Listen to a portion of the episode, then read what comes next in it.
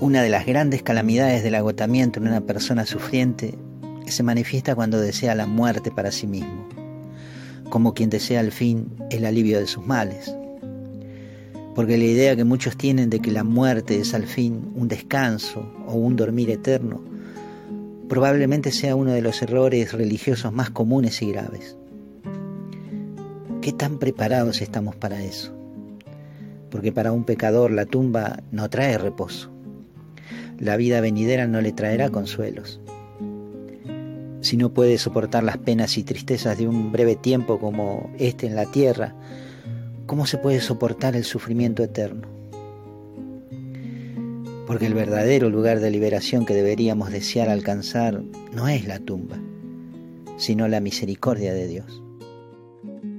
Pero si leemos las escrituras vamos a encontrar que a varios personajes importantes de la historia sagrada les ha pasado lo mismo que algunos de nosotros.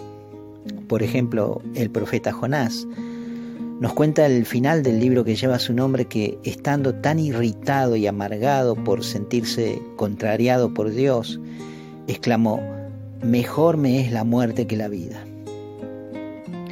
El libro de Job es un poema del sufrimiento.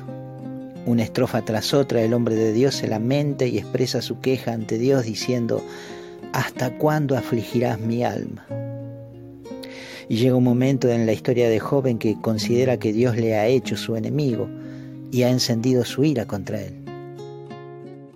Como algunos de nosotros elevamos la queja a veces por el silencio del Padre del Cielo en nuestros dolores y otras tantas por creerlo culpable o autor de nuestras desgracias.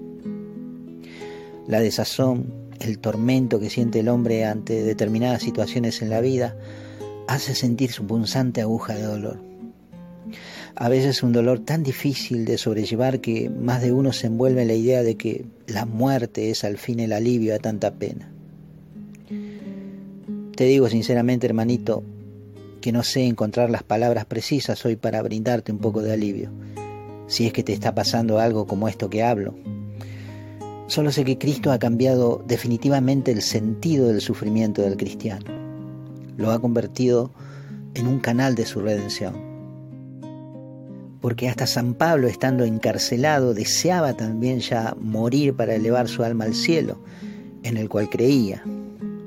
Fíjense, en su carta a los filipenses, en el capítulo 1, versos del 21 al 24, estando en la situación que les cuento, pero con el alma plenamente llena por su Señor, al punto de haber declarado que ya no vivía él, sino Cristo en él.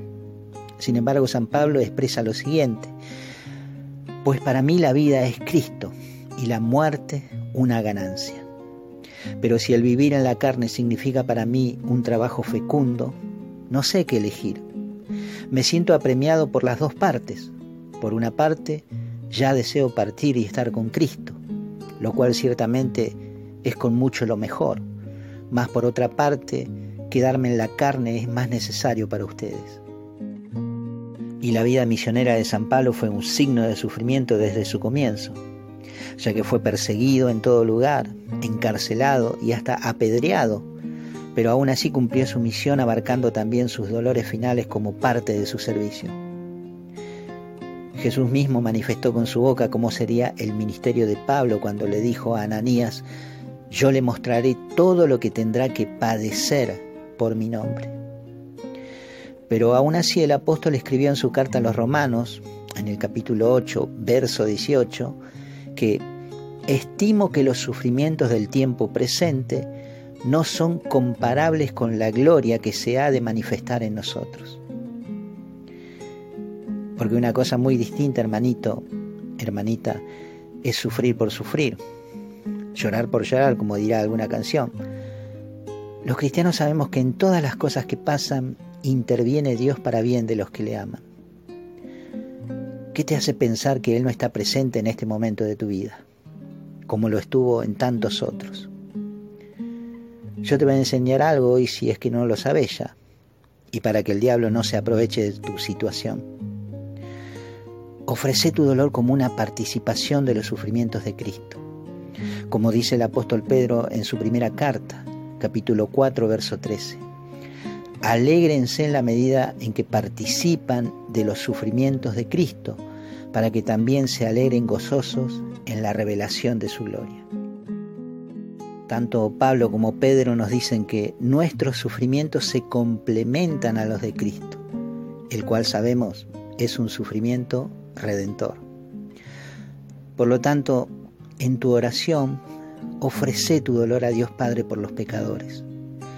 Dale un giro a tu situación y eleva una oración por otros. Tu oración en este momento de dolor tiene un significado enorme. Yo sé que es muy difícil girar el rostro hacia el Salvador en momentos como este, pero ¿sabes una cosa? Fueron muchos los que aclamaron a Cristo después de ver manifestado el poder de Dios a través de sus manos. Pero solo uno lo reconoció en su más triste momento. Allí cuando estaba en la cruz, solo uno de los dos condenados junto con él lo reconoció como un Salvador. Y lo hizo estando corriendo su misma suerte. A lo mejor si miras un poquito mejor, vas a ver a Cristo crucificado junto con vos, padeciendo a tu lado, sosteniéndote con su amor. ¿No te parece, hermanito? Que Dios te bendiga en este día.